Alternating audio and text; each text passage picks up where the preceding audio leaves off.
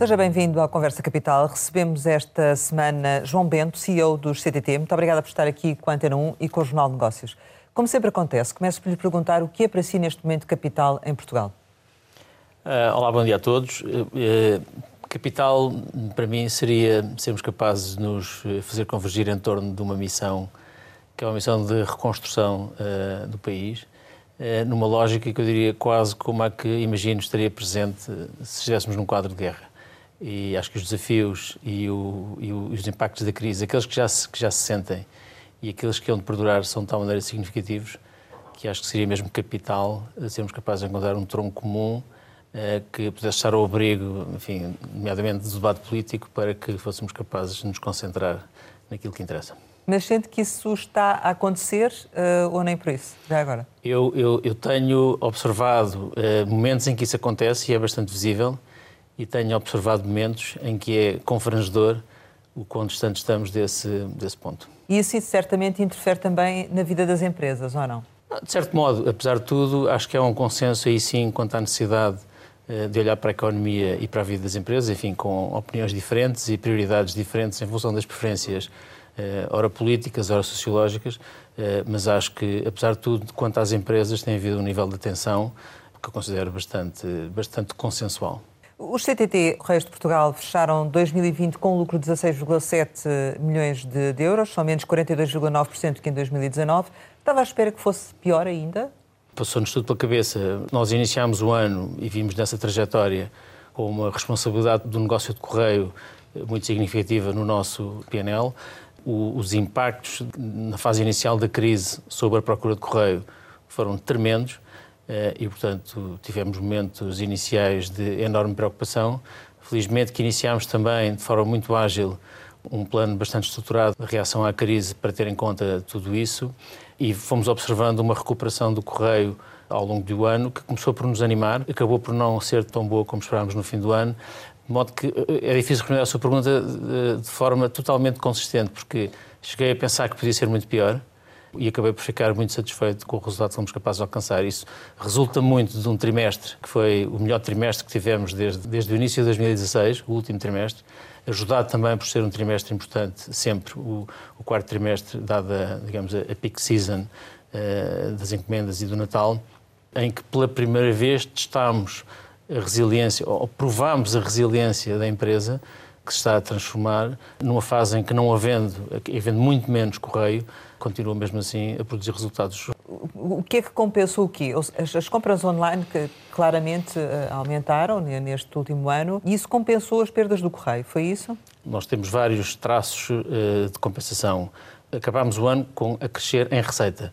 Portanto, nós conseguimos, graças à agilidade com que respondemos à crise e a um conjunto enorme de iniciativas que lançámos, em particular na promoção do comércio eletrónico e da digitalização das empresas, conseguimos recuperar em receita mas através do crescimento acelerado de áreas de negócio novas, menos maduras e também de menos rentabilidade. Em concreto, de facto, as encomendas deram uma boa ajuda, o banco deu uma excelente ajuda e a nossa área de, de serviços financeiros postais também deu uma boa ajuda. E, portanto, em receita compensou, mas em margem e em resultado, obviamente, não compensou e dificilmente compensaria.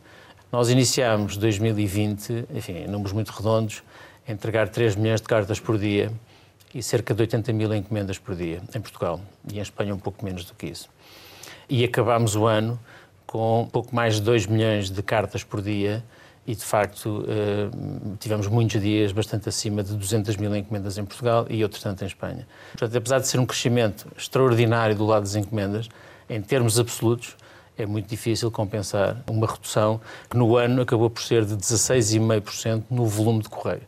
Mas, no entanto, enfim, esta trajetória de transformação da empresa e da contribuição de cada negócio para a sua conta de resultados acelerou muito eh, e nós aceleramos porque nós tínhamos um conjunto de projetos diria assim, em desenvolvimento e aumentámos a temperatura do forno e fizemos-lo sair muito mais cedo.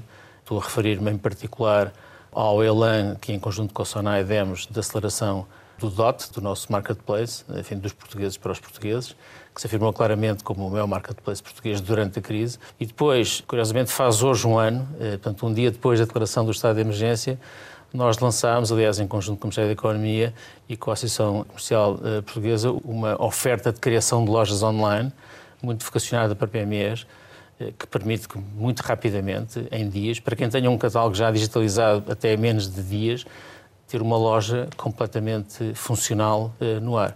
E mais tarde no ano, para os muito pequenos comerciantes, uma app chamada CDT Comércio Local, que já está hoje em, em, em mais de 20 municípios e a crescer muito aceleradamente. E, e, tudo isto teve, de facto, um impacto extraordinário. Nesta iniciativa das lojas, nós temos praticamente 1.900 empresas PMEs registadas e mais de 700 a comercializar já online. Isto era impensável há, um, há algum tempo atrás e é por isso que acreditamos que temos sido verdadeiramente, eh, em termos concretos, o grande dinamizador da, da digitalização das empresas portuguesas. O correio continua a ser o principal negócio, mas as encomendas poderão aqui vir a ter, eh, a ter outro valor uh, ou não? Ou seja, qual é a perspectiva de futuro? Certamente. Eh, nós crescemos muito em Espanha, crescemos muito em Portugal, crescemos cerca de 60% em volume em Espanha e perto de 40% em Portugal durante o ano 2020, o que era impensável no arranque do ano. Portanto, a contribuição desta área de negócio quer para proveitos, quer para margem, será cada vez maior. Nós temos em Espanha uma pequena cota de mercado, eh, que ronda aos 5%. O mercado espanhol é muito grande e está a crescer muito, portanto, é relativamente mais fácil ganhar cota de mercado, porque somos ainda um player relativamente é, pequeno. Em Portugal nós somos líderes de mercado, eh, temos vindo a ganhar cota de mercado, mas temos a responsabilidade de ajudar o mercado a crescer. Mas justamente crescer porque já temos, segundo os dados da Anacom, o, o, as encomendas terão crescido 20%, eh, na nossa opinião terão crescido provavelmente mais perto de 30%, de acordo com a, com a análise que fazemos do, da nossa própria, do nosso próprio crescimento e dos nossos concorrentes. Eh, sendo que nós crescemos bastante acima disso e, portanto, temos vindo a ganhar a cota de mercado. Eh, mas, mas o aspecto que queria ressalvar é que nós sentimos que temos a responsabilidade de contribuir para que o mercado ele próprio cresça. Portugal, Espanha e Itália são os três países da Europa e da, da União que estão, digamos, na ponta esquerda da adoção, de, ou se quisermos, da percentagem de, de compras que é feita online eh, face à totalidade das, das compras o, os nossos números uh, subiram muito, mas andam uh, à volta dos 8, 9%, Portugal, Espanha e Itália. Nos países do Norte da Europa, estes números estão bastante acima de 20%, em alguns casos atingem já os 30%. Portanto, nós temos um caminho, só pelo simples facto de convergência das economias, eh, tínhamos aí uma oportunidade de convergência gigante. Portanto, sim, a resposta é vamos ter uma, um contributo bastante mais importante das encomendas, estamos a ter um contributo bastante mais importante do banco e, aliás, direi que em 2021 será o primeiro ano, tudo correndo eh, como esperamos, em que a soma dos proveitos das outras áreas de negócio será superior aos proveitos de correio. Face esta uh, transformação do negócio e também a, a perda de, de, receitas com o correio, isto poderá vir a ter uh, impactos, por exemplo, redução de custos, um, corte de custos através da, da redução de, de, pessoal, saída de trabalhadores. Há alguma previsão nesse sentido para 2021? A convicção que temos, de acordo com as fontes mais sólidas, é de que o correio deverá estabilizar no mundo, em geral, em cerca de 25%, um quarto dos valores de pico. Eh, nós estamos um bocadinho abaixo de metade dos nossos valores de pico, quer dizer que ainda temos muito para cair. E este tom uh, que referi a ser posto muitas vezes quando, quando discutimos isto, até com os nossos trabalhadores, é que nós temos duas alternativas. Ou uh, nos vamos adaptando para sermos capazes de entregar cada vez menos correio, e portanto vamos sendo uma empresa que para, que se, para se manter eficiente terá que ser cada vez mais pequena. Mas não temos, concorda com isso? De maneira nenhuma. Ou hum. temos que nos transformar para não só poder manter a, a relevância que temos, mas até para aumentar a relevância que temos. Nós achamos que estamos a, a, claramente nesse trajeto e o objetivo desta equipa de gestão e o plano estratégico que temos é um plano de crescimento. E, portanto, em relação à questão concreta do emprego, e estamos a trabalhar muito ativamente em todas as dimensões, nomeadamente na, na forma de otimizar e de reinventar com instrumentos e ferramentas até bastante sofisticadas a forma como se faz, em particular, a distribuição last mile, para usar o nosso calão, a distribuição da última milha, eh, justamente para quê? Para sermos capazes de perfilar a forma como distribuímos, para poder eh, reciclar disponibilidade e capacidade de mão de obra que se vai tornar uh, sedentária na medida em que o correio seja menor, para a capacidade que temos que criar para entregar encomendas. O, a entrega de encomendas no mundo inteiro tem sempre uma componente muito grande externalizada, por razões que têm a ver com flexibilidade, com a, possibilidade de corresponder a picos. Quer dizer, o número de encomendas que se entrega na peak season é muitíssimo superior ao que se entrega durante o verão, por exemplo. E, portanto, por essa razão, há aqui uma folga muito grande de, de trabalho em outsource em outsourcing que nós uh, somos capazes de substituir. E, portanto, com isto uh, concebemos, e é isso que estamos a praticar, um processo relativamente uh, tranquilo e suave de mudança de capacidade que vai deixar de fazer falta no correio para capacidade que cada vez faz mais falta. Não está a contar com a saída de trabalhadores? Não estamos a, sair, a contar com a saída de trabalhadores e não tem saída de trabalhadores, genericamente. E, portanto, é, é, este mito de que o Correio vai transformar a empresa em uma empresa muito mais pequena é um mito que só faria sentido se nós estivéssemos no, no processo de transformação uh, em que estamos. E em relação à reabertura das lojas? O, eu, enfim, não, não, não, me escapou um sorriso quando ouvi a sua pergunta, porque é um tema que me é bastante caro. Eu, eu tive a sorte de ser, de ser convidado a estar numa comissão de inquérito parlamentar creio que uma ou duas semanas depois de assumir funções, e até eh, me senti obrigado a anunciar mais cedo do que queria a decisão de que íamos eh, começar a reabrir lojas nos conselhos, ficaram sem lojas. Nunca nenhum conselho em Portugal deixou de ter acesso ao serviço público de correio. O que aconteceu foi que nesses, nesses 33 conselhos deixou de haver uma loja própria do CTT e o serviço passou a ser prestado por postos de correio. E nunca houve um plano. Eh, o que nós dissemos é que íamos reabrindo na medida das nossas possibilidades. Nós temos neste momento sete lojas por abrir. Já teríamos menos hoje se não tivéssemos tido este segundo, este segundo pico. Com o, o aliviar do, do desconfinamento, já esta semana tive a ocasião de dar nota disso. Até ao fim de abril teremos mais três lojas. Aliás, eu creio que a próxima loja vai reabrir já durante a próxima semana. Eu não posso confirmar porque não temos. Será onde? Provavelmente a próxima hora a ser aberta será Marvão. Nós estamos com três neste momento em obras. Marvão parece estar quase, quase pronto e, portanto, vamos tentar abrir o mais depressa possível. Quanto é que custa ao CTT prestar o Serviço Postal Universal? Uh, e já o, temos ouvido dizer que perdem dinheiro. É mesmo o, assim? O, o, é assim. O Serviço Postal Universal tem várias características que é, que é muito importante conhecer. Eh, eh, para mim é mais importante, até como cidadão, e conhecido como ponto de vista como CEO do CTT, é que custa zero aos contribuintes portugueses. Quem paga o serviço público de correio são os utilizadores do correio. Somos nós, ao comprar correio ou enviar encomendas, que pagamos o serviço público. Não é garantido para mim que este modelo de financiamento seja uh, sustentável. Há muitos países em que já não é assim há muito tempo, há alguns nunca foi assim. Mas o que é que acontece neste momento e quanto é que custa eu não, eu não lhe posso dizer quanto é que custa, porque hum. a, a, forma de apurar o custo líquido do serviço universal é, resulta de um acordo, do entendimento que haja a propósito do cenário contrafactual, isto é, o que é que uma empresa que não tivesse um contrato de concessão uhum. de serviço público, que não tivesse obrigações de serviço público, faria diferente do que faz por ter essa obrigação. Mas Vou dar exemplos é concretos. A forma como está a ser remunerado, que é por via do preço, já deixou de compensar suficientemente o custo do serviço. E vou dar um exemplo concreto. É isso que eu lhe ia pedir, um exemplo. O, nós começámos o ano 2020 com um preço de correio aprovado pela ANACOM que previa que a queda de correio face ao ano anterior fosse de 3,9%. Nós tínhamos no nosso orçamento que o correio poderia cair 8 a 9% durante 2020. Eh, obviamente, ninguém, nem a Anacom, nem nós sabíamos que ia haver uma pandemia e o correio caiu 16,5%. E, portanto, o que acontece é que, como o preço é o único mecanismo de financiamento, a forma de compensar a queda de correio é aumentar o preço há de haver um momento em que isto talvez não chegue e que, e que talvez faça sentido ou pagar algumas coisas que são eminentemente serviço público. Como lá. por exemplo? Nós, neste momento, eh, a propósito da pandemia, os voos para as ilhas caíram em média acima de 10%. Nós tivemos semanas em que tivemos eh, cancelamentos, ou se quiserem, disponibilidade abaixo de 10% do que estava programado em, em, em tempo normal. E nós, em agosto, para tentar de algum modo, desesperadamente, contribuir para que a degradação de qualidade nas ilhas fosse a menor possível, contratámos, porque voltou a estar disponível, um operador privado, um, car um cargueiro aéreo, um consórcio, o consórcio Mais Madeira, eh, o que nos custa, enfim, uns largos milhões de euros. Mas isso e, é uma situação excepcional. Mas é um exemplo de um custo adicional que só, só faz sentido por uma necessidade de serviço público.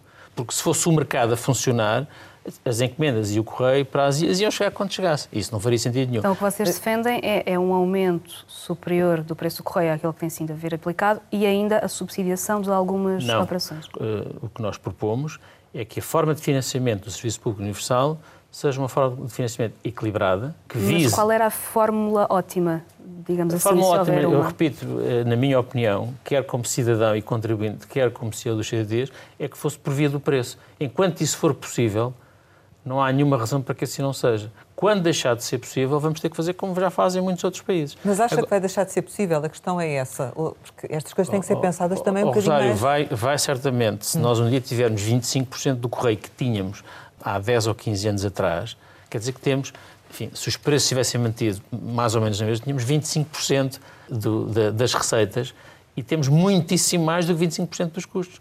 Porque, para dar exemplos fáceis, para nós entregarmos 100 cartas no Conselho de, eh, de Marvão uh, por dia ou para entregarmos uma, temos que ter uma infraestrutura, provavelmente precisamos de menos carteiros, mas temos uma infraestrutura que é, no essencial, a mesma.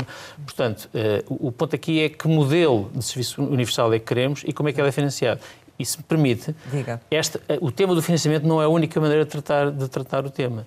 E uma delas é discutir, e foi uma coisa que pugnámos, e o Governo, aliás, correspondeu com a criação deste grupo de trabalho, como é, como é do conhecimento público, é discutir qual é que é a função do Serviço Público de Correio de 2021 para a frente. Porque quando o contrato de concessão do Serviço Público foi feito há 20 anos atrás, o papel que o, que o Correio desempenhava na vida das pessoas e das empresas era, como todos concordaremos, absolutamente diferente daquilo que desempenha hoje. E, portanto, é preciso ver o que é que ainda deve estar no serviço público e o que é que já não precisa estar no serviço público. Mas por isso lhe perguntava, é certo que agora continua a defender esse modelo do preço, mas tendo em discussão o contrato de concessão, que uh, não, não é só para 2021, não é? Provavelmente aí já terá de ficar consignado um outro, um outro modelo, não é? Uma outra perspectiva, o, ou não? O, eu diria que talvez não, e vou tentar ser claro. O, de acordo com os últimos dados da, de um estudo da Anacom, as famílias portuguesas, isto são dados de já têm dois anos e meio, talvez, as famílias portuguesas gastam em correio eh, cerca de 3,5 euros. 0,013% do seu orçamento familiar. Repito, 0,013%. Quer dizer que há imenso espaço para qualquer aumento significativo no correio tem um impacto totalmente negligenciável sobre as famílias. Já não tanto nas empresas, mas certamente nas famílias. Portanto, há muito espaço para que o preço ainda possa continuar a desempenhar o papel de principal financiador do, do Serviço Público de Correio. E também acho que o Serviço Público de Correio pode custar menos do que custa hoje. Espanha tem um serviço eh, público de correio que há muito tempo não tem correio, entrega de correio no dia seguinte. Mas em Espanha qualquer pessoa consegue ter uma carta de entrega no dia seguinte ou, faz, ou manda uma carta registada, ou usa um dos vários operadores de mercado. Porquê? Porque não se considera que há uma falha de mercado e que é necessário para o bem-estar essencial das pessoas e das empresas que o correio chegue no dia Mas seguinte. Mas isso é uma alteração da legislação. É uma alteração da definição, de, se quiser, do âmbito do serviço público. Do mesmo é uma das modo. alterações que defende para Portugal, portanto. É, é uma sugestão que dou. Quer dizer, nós entregamos no dia seguinte, ou como entregamos três dias depois. O que eu gostava de dizer é que o custo de prover um serviço público de uma forma ou de outra também é diferente. O que o país tem que decidir é qual é a natureza de serviço público que quer, quanto é que ele custa e como é que o deve financiar. E eu não vejo necessidade de haver alterações extraordinárias, digamos, estruturais, porque se nós aliviarmos do lado dos níveis de serviço e, e, for, e, formos cuidadosos do lado do financiamento, não vejo que amanhã ou nos próximos dias, eu imagino que o próximo contrato possa ter, não sei, 5, 7 anos, não mais do que isso, porque a dinâmica da alteração é tão grande que seria estranho ser mais comprido, que não venha a ser preciso esse tipo de. Em condições excepcionais, por exemplo, nós temos 1.800 postos de correio, 2.300 pontos de presença. Muitos destes postos de correio estão em zonas muito, muito remotas e ainda bem que lá estão mas só para que as pessoas possam eh, percorrer uma distância aceitável para ter um serviço relativamente próximo. Só por razões de coesão territorial e igualdade de oportunidades no acesso. Mas, no entanto, eh, porque o mercado a funcionar não, não daria provimento a essas necessidades. Então, isto é serviço público.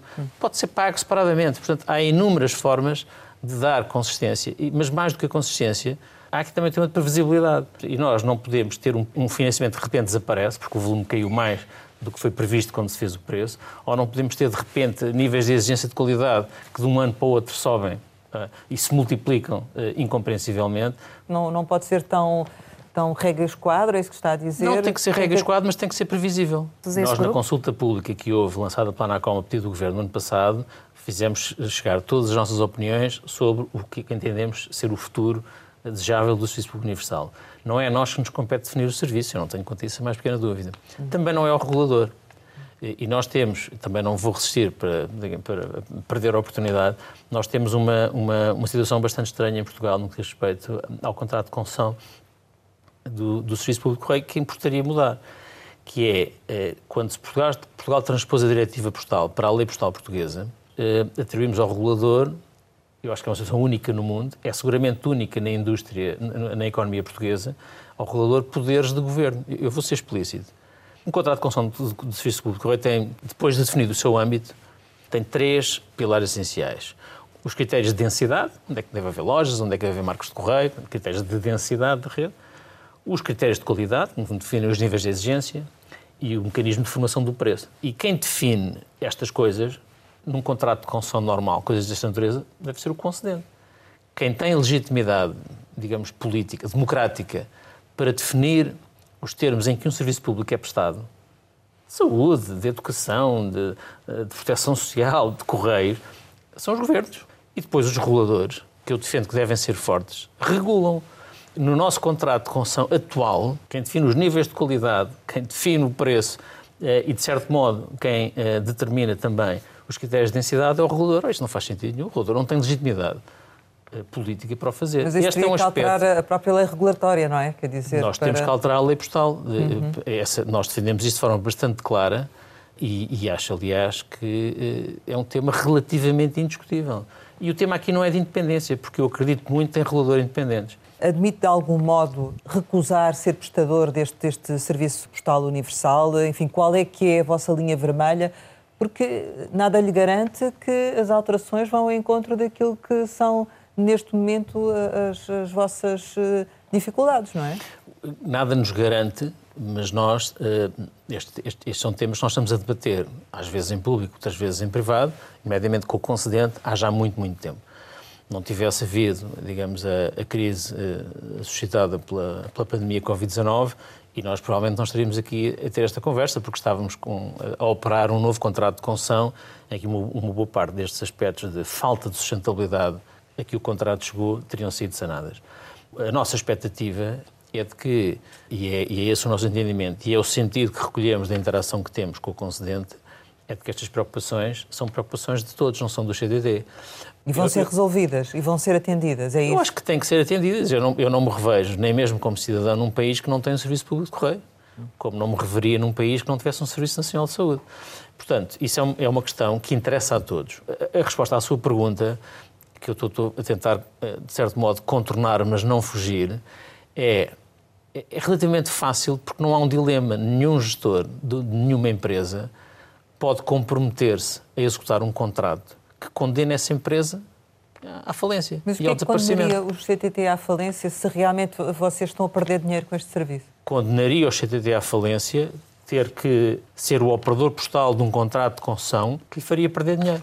E mais, para uma empresa que ainda por cima é cotada, ninguém compreende hoje que, tendo havido uma queda por razões que são absolutamente estranhas ao contrato, às partes, o concedente também não tem culpa nenhuma, e o concessionário também não, nenhum de nós tem, com uma perda de receitas daquela dimensão, que não haja mecanismos no contrato para estabilização relativamente rápida deste sistema. Portanto, não vai entrar neste novo contrato de concessão para perder dinheiro, é isso? Não podemos.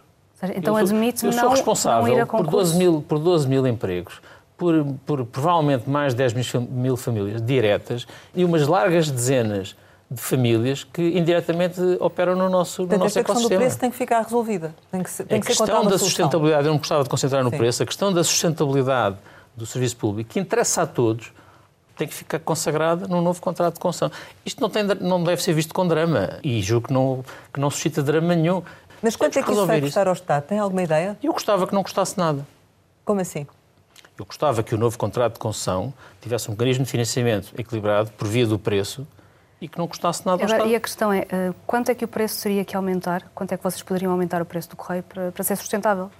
Sim, nós somos uma empresa cotada e temos que ser muito cuidadosos com aquilo que revelamos. Nós, nós neste momento sabemos... Tem uma estimativa. Sabemos qual é que é o aumento de preço que devíamos ter tido em 2020 para compensar a, a queda que esperávamos ter. A queda foi ainda maior e, portanto, sabemos quanto é que vem acumulado daí e quanto é que deveríamos ter tido para 2021. Para 2021 dá-se a situação extraordinária de como o contrato não era suposto cá estar, nem sequer foi preparado o material para que o aumento de preço de 2021 tivesse em conta, por exemplo, a queda.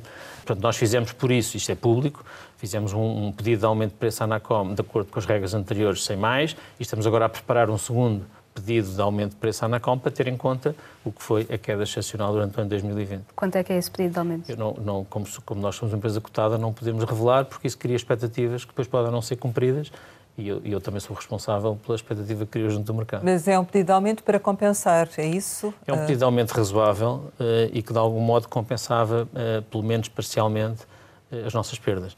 Eu disse, e é verdade, que nós tivemos cerca de 50 milhões de euros de receita a menos face à expectativa, mas isto é receita, isto não é, isto não é o impacto da crise no negócio de correio do CTT. Ainda sobre o contrato de concessão, relativamente aos indicadores de qualidade, que é um dos itens que, que referiu há pouco, vocês nem sempre os têm cumprido, não é? Portanto, imagino que também aí defenda uma, uma alteração e, e, e uma, uma exigência diferente, é isso? Eh, sim, aí, aí de facto é, é mais difícil ter uma conversa consensual, porque nós vínhamos num trajeto, numa trajetória até 2019, em que genericamente os CT cumpriam os indicadores de qualidade. Havia na altura, aliás, um indicador geral de qualidade que era manifestamente positivo. O último que se apurou foi de 155, se não me engano, em 2018. E, e depois a Anacom, de uma forma surpreendente, ao contrário do do que se passa em toda a Europa, em que se está a reduzir o número de indicadores e a baixar o seu nível de exigência justamente para manter os serviços públicos eh, economicamente sustentáveis, resolveu passar de 11 para 24 indicadores, sendo que alguns deles, como sabem, isto é público, têm um nível de exigência de 99,9%. Quanto é que acha que seria justo? Quantos indicadores? Quer dizer, depende muito do que se queira medir. Nós, olhando para o que são os, os nossos peers europeus, eh, eh, um número de abaixo de 10 indicadores, ou em torno de 10 indicadores, é, é, muito mais frequente do que 22 como nós temos. Mas, o 24, desculpe, no último, na última consulta pública, aliás, feita pela Anacom, aos portugueses sobre a, a qualidade do correio, a percepção de qualidade do correio é excelente. E, portanto, não havia nenhuma razão para o ter feito. Qualquer bateria de indicadores que fosse a média dos indicadores comparáveis na Europa, era para nós piece of cake. Portanto, quer dizer, o que é uma pena é que se tenha instalado uma percepção na opinião pública que nós não nos cansamos de combater, de que nós não cumprimos e qualidade não presta. Não. Nós temos hoje tanto ou mais qualidade como tínhamos no passado. Os indicadores é que subiram para níveis uh, insustentáveis. Portanto, ah, sim, claramente. Ouvimos vários membros do governo uh, uh, ao longo dos últimos dois anos referir esse aspecto, que os indicadores parecem demasiado exigentes, que é preciso repensar o nível de exigência sobre o serviço público à luz do papel que o Correio desempenha hoje. Relativamente à questão da, do impacto da, da, pandemia, vocês já, já vieram dizer que vão pedir uma, uma dupla compensação financeira, por um lado pela, pela quebra das receitas devido à pandemia, mas por outro lado por causa da, da prorrogação do contrato de, de concessão. Estamos aqui a falar de, de, que valores, de que tipo de compensação, enfim, o que é que isto significa? Estamos a falar de valores que não são muito significativos, estamos a falar de, de formas de compensação que poderão ser ou por via do aumento de preço, que foi até agora a forma de financiar o serviço público, e portanto há de ser ou em dinheiro eh, ou por via do preço ou uma combinação dos dois. É, é um tema que eu gostava de desdramatizar, enfim, vi grande exuberância no comentário destes temas, não, não, é assim, eh, é assim, quando toca eh, realmente a compensações por parte do Estado a empresas que, que são privadas, não é? Significa que o contribuinte também quer uh, ter outro tipo de explicações, não é? E daí, se calhar, a, insistência da, da, pergunta, e nomeadamente dos valores. É? oh, Rosário, mas eu agradeço a pergunta e é muito importante que as pessoas percebam. Deixa-me dar um exemplo. Era como um operador de saúde porque ganha dinheiro na sua operação privada, não poder ser devidamente remunerada na, na, nas PPPs que também tem.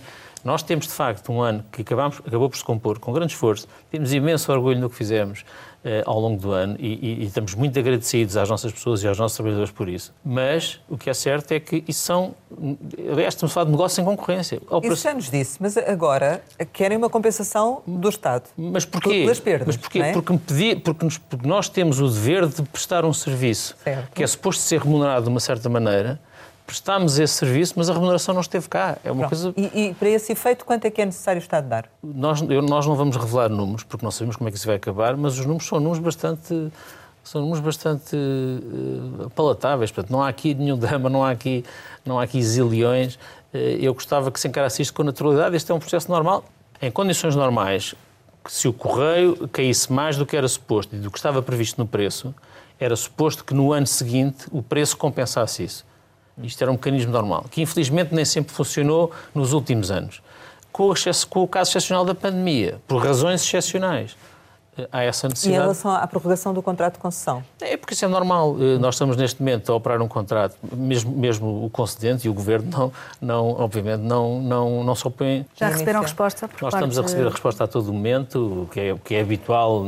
Enfim, eu já estive envolvido em vários processos desses, o que é habitual é que isto seja resolvido em sede arbitral, que é uma sede sempre justa, é um tribunal, eh, portanto as decisões são objetivas, ninguém está zangado com ninguém, é um tema normalíssimo que nós vamos discutir com serenidade. Já percebemos, pelo que nos disse, que querem continuar uh, no Serviço Postal Universal, mas ainda assim, uh, há operadores em Portugal, do seu ponto de vista, ou, ou, fora, que estejam interessados também neste serviço, com capacidade para prestar este serviço? Não, a resposta é bastante objetiva. Não há. Nós temos, não sei se há noção disso, nós temos um pouco mais de 220 centros de distribuição, temos mais de mil pontos de presença uh, operacional, temos 550 lojas e mais 1.800 postos de correio temos 5.500 eh, carteiros e, portanto, não há, não há, uh, não, não, há em Portugal há, nem há em sítio nenhum. Se não há, o Estado acaba por ficar um pouco refém dos CTT ou não? Não, não vejo porquê, porque o, eh, no fundo... Porque não tem alternativa? Não, não, o Estado tem que, tem que, no fundo, ter um contrato, tem que definir quais são os níveis de serviço que pretende, qual é o serviço que pretende prestar e tem que o contratualizar. Mas não é essa vantagem que a empresa tem que leva também, uh, depois, sob o ponto de vista político, em se falar variedíssimas vezes sobre a reversão da privatização? Talvez. Eu tenho uma opinião bastante consolidada quanto a isso. Eu acho que esse tema é um tema que não sai do debate por razões ideológicas e, eu não tenciono participar. Eu, eu, também tenho ideias como cidadão, mas não sou, não sou para aqui chamado e não tenciono participar nesse debate. Eu acho que se o Estado, eh, por uma razão ou por outra, quiser fazê-lo, uh, está no seu direito. E, e, no nosso caso é, é, particularmente fácil porque somos cotados. E, portanto, é, é, comprar ações no mercado ou comprar ações a outros acionistas. Não. Eu, a razão pela qual uh, isso volta não tem que ver com essa situação.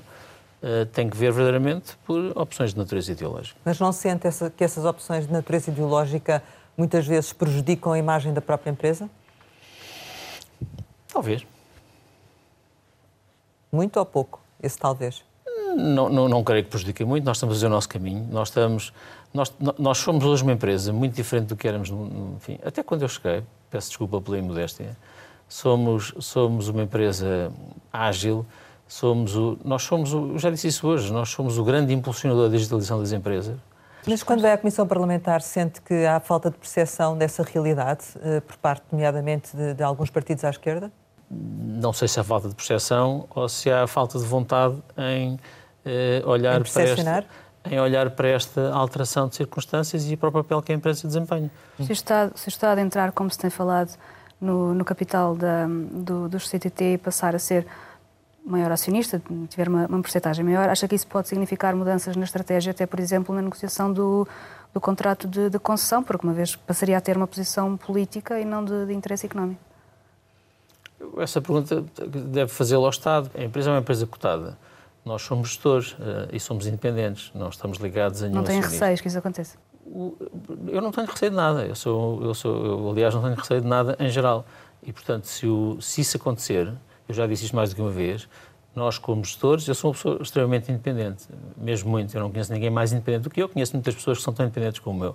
Estarei nesta empresa que muito estimo, sinto muito estimulado o tempo que for preciso, eh, enquanto achar, um, que os acionistas me querem cá, dois, que eu me sinto bem com os acionistas que tenho, desde há muitos Faz anos. Faz sentido o Estado integrar o CTT ou não?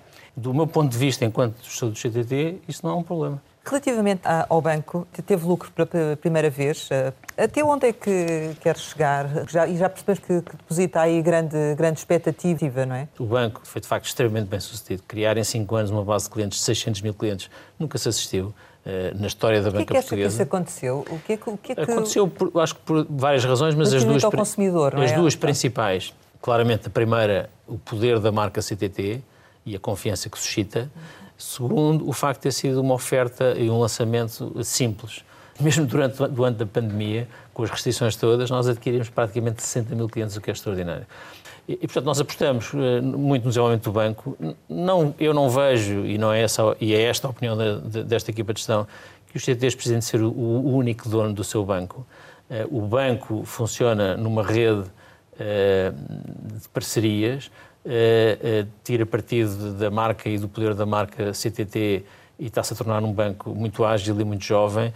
E em relação com... ao crescimento do banco, fala-se no possível interesse na aquisição do Eurobic. Tenho que lhe perguntar se existe de facto esse interesse, já existem conversas?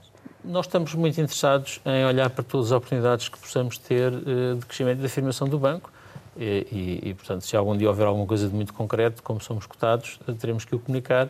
Em abstrato, estamos interessados em todos os processos que possam acelerar o crescimento do banco, quer organicamente, como até agora, quer não organicamente. O que é importante aí eh, deixar claro, apesar de já ter sido afirmado muitas vezes, é que nós não temos intenção de continuar a pôr capital eh, no banco. Ele agora não precisa de capital para compensar resultados, porque já passaram a ser positivos.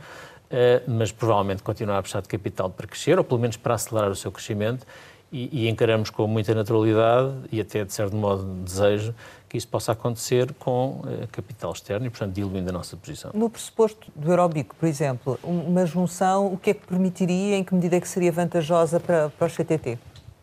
Eu não queria falar muito sobre isso, enfim, mas de uma forma uh, muito abstrata, o Eurobic tem uma rede enfim, um bocadinho mais pequena que a do CTD, que a do Banco CTD, eh, mas tem uma oferta que é muito complementar. Nós somos um banco de retalho, basicamente pessoas. Nomeadamente, a que nível? Uhum. Provavelmente ao nível da oferta para as empresas, enfim, tem um bocadinho de private banking, portanto é um banco, é, é quase um banco complementar no sentido algébrico do termo, é, ou seja, é forte naquilo em que o Banco CT não, não é e, e, e é fraco naquilo que o Banco CT é, é, mais forte. Mas, mas eu não acredito que essa... Portanto, também corresponde àquilo que é a lógica de crescimento do, do Banco CTT, é isso? Não necessariamente. O Banco CTT hoje, e, e, a rota, é uma rota de crescimento orgânico, muito vocacionado para pessoas e retalho. É um certo. banco que Mas eu estou-lhe a perguntar isto porque eh, nos estava a dizer que vocês estão abertos às oportunidades que surgem no mercado, não é? Uh, mas certamente porque elas vão, vão ao encontro daquilo que é a vossa lógica também de crescimento, não é? em termos de mercado, do próprio mercado. É, mas sempre como acontece, uh, Rosário, nas empresas, o, há uma estratégia e há uma estratégia de crescimento. Pode também ser não orgânica e, e às vezes essa estratégia e as empresas são levadas a desviar-se porque, porque a paisagem traz oportunidades inesperadas. Uhum. E eu diria que o Eurobic é uma paisagem, é uma coisa que apareceu inesperadamente na paisagem, portanto, não é, o nosso caminho não seria este. Agora, se, se às tantas aparecer uma oportunidade muito grande, Porque na não? paisagem faz-se um pequeno desvio e, e continua-se um caminho que será diferente, obviamente. E, e depois ajustado. Eh, e ajustado. Ajustado. Relativamente à questão da operação em Espanha, e mesmo para concluirmos, o que é que está previsto em termos de plano de viragem e como é que está a correr? Há sempre, umas, há sempre umas, umas, umas dimensões de risco pessoal nestas, nestas coisas. Eu não, enfim, não esperava ter vindo parar ao CTT nesta fase da minha vida e quando vim, lembro-me que o, esse, esse, havia um dilema pendente. Nós podíamos ter feito uma compra em Espanha ou seguir um caminho diferente e, e seguir um caminho diferente e tive consciência do risco que tomava eu próprio enquanto gestor porque o que o mercado e os analistas diziam é fechem, fechem Espanha, porque Espanha, enfim, tem uma história de perda sistemática. E nós tivemos um plano uh, diferente, tivemos a sorte de, e o mérito também, se calhar, de encontrar uma equipa de gestão uh, extraordinária. E fizemos, desenhámos um plano, comprometemos com o mercado 12 milhões de, de euros de investimento em capacidade, em software e um plano turnaround que faria Espanha passar este ano a curva do, do break-even operacional e para o ano ter um ano completo. E, estava, estava, tudo a correr bem quando de repente aconteceu, aconteceu a pandemia. Espanha tinha há muitos anos, a Espanha em geral, não só a nossa operação, uh, as entregas B2B, business to business, mais ou menos uh, flat, e, e a crescer em média 19% no B2C a pandemia, digamos, foi avassaladora, porque o B2B caiu, caiu o pico, o retalho fechou, deixou de haver entrega de lojas para lojas e as entregas individuais subiu na vertical. E, portanto, isso perturbou muito o nosso, o nosso, o nosso trajeto em Espanha. E agora? E, e o que é que fizemos? Acelerámos muito o passar, eh, o fazer crescer a nossa capacidade de entrega, porque para entregar B2C é preciso ser muito eficiente. E nós somos capazes de provar isso. Temos um volume que crescemos gigantescamente. Qual é a vossa é, cota de mercado em Espanha? Nós em Espanha estamos com cerca de 5% de cota de mercado. Portanto, temos um, muito mercado para crescer. O mercado em Espanha é muito competitivo, porque há muitos operadores e muito competitivos, e ganha-se pela qualidade, até mais do que pelo preço. E, portanto, nós estamos nesse trajeto cumprimos, estamos numa rota de convergência. Foi mais difícil do que pensávamos por essa razão, mas também nos dá mais confiança do que daria, porque mesmo com esta alteração eh, estamos lá. Nós acreditamos muito que Portanto, vamos vão conseguir eh, alcançar o break-even. Nós acreditamos que vamos, eh, enfim, teria que correr de facto algo extraordinário para não atravessar a curva do break-even durante este ano e, e, portanto, para o ano. E ter lucros. E vai depender aqui, a grande incerteza é mais o desenvolvimento da economia espanhola do que propriamente eh, a forma como, como nos comportamos. E depois há uma série de coisas que temos em Portugal, nesta área, enfim, que agora nos orgulha tanto, de promoção do comércio eletrónico, destas ofertas, e dissemos nós, o próprio dinamizador, que vamos começar também a tentar a exportar. Uh, exportar para a Espanha. Um novo confinamento teria, teria um impacto uh, nessa perspectiva ou já seria um impacto diferente porque já tem outra capacidade de adaptação? Enfim, já estão a contar com ele nessas contas? Precisamente. Alguém me perguntava durante esta semana se, se, este, se, dá, é, se, é, provável que voltemos a retirar o dividendo que propusemos agora levar à Assembleia por essa razão. Creio que foi a Ana até. Não, primeiro porque não acreditamos, enfim, o outlook do ponto de vista do, do desenvolvimento da, da, crise sanitária parece de facto eh, positivo, mas sobretudo por isso, porque já ganhámos a resiliência e fomos capazes de provar a nós próprios, e em particular o último, o último trimestre do ano é muito importante. É, é, é, nós temos um último trimestre do ano em que o Correio não contribui para o resultado líquido, e mesmo assim foi o melhor trimestre uh, em, em, muitos, muitos, muitos anos. Alguns, alguns, pequenos acionistas já vieram dizer que o dividendo é baixo. Quer responder? É verdade, os mesmos pequenos acionistas criticaram a empresa porque pagavam um dividendo demasiado alto. E são pequenos acionistas, de facto. Mas, mas, enfim, nós somos uma empresa eh, exposta ao público, esses acionistas por vezes têm tido atitudes construtivas, outras vezes nem tanto, têm a opinião que têm, é uma opinião respeitável, mas, mas que não faz nenhum sentido. É muito importante que o dividendo seja responsável e eu tive o cuidado de explicar. Nós estamos a pagar um payout em média com os anteriores, na ordem dos 75%, arredondado até deu 76%, eh, justamente porque queremos reservar alguma capacidade para o muito que temos que fazer, em Espanha, no digital, eh, no banco. Eh, e, portanto, acho que é verdadeiramente uma proposta sensata e que a Assembleia Geral, muito provavelmente, enfim, certamente aprovará. Chegamos ao final e, como habitualmente, costumamos lançar algumas palavras para uma resposta rápida. A primeira é judo. Enfim, saudade e a coisa talvez com maior importância na minha formação como pessoa. Instituto Superior Técnico? É uma paixão que nunca perderei e que, e que, e que se mantém presente porque, em casa, porque a minha mulher também é professora no técnico. Inteligência Artificial? É o primeiro risco que corri. Eh, eu tinha uma carreira académica relativamente estabilizada e bem-sucedida e resolvi mudar de vida do ponto de vista dos meus interesses científicos e, foi, foi, o primeiro grande risco intelectual que corri. É FASEC? Memórias difíceis, uh, de que muito me orgulham, mas difíceis. Francisco Lacerda? Um amigo que se mantém. António Costa? Um rapaz da minha idade que tem conduzido o país uh, num período difícil com muita inteligência. Marcelo Rebelo de Sousa? Uh, um presidente que estimo e que, e que respeito e, e uma pessoa brilhante. Chega? Chega. Guitarra. É uma paixão tardia. Comecei a tocar guitarra aos 55 anos, sozinho. Dei comigo a estudar música e toco todas as noites. Família? É a coisa mais importante do mundo. Sonho? Eu sou pouco dado a sonhos. Eh, gosto mais de, gosto mais de sonhar acordado. Portugal? O país que amo. João Bento, muito obrigado por ter estado aqui com a Antena 1 e com o Jornal de Negócios. Pode rever este Conversa Capital com o CEO do CTT em www.rtp.pt. Regressamos para a semana, sempre neste dia, esta hora, e claro, contamos consigo.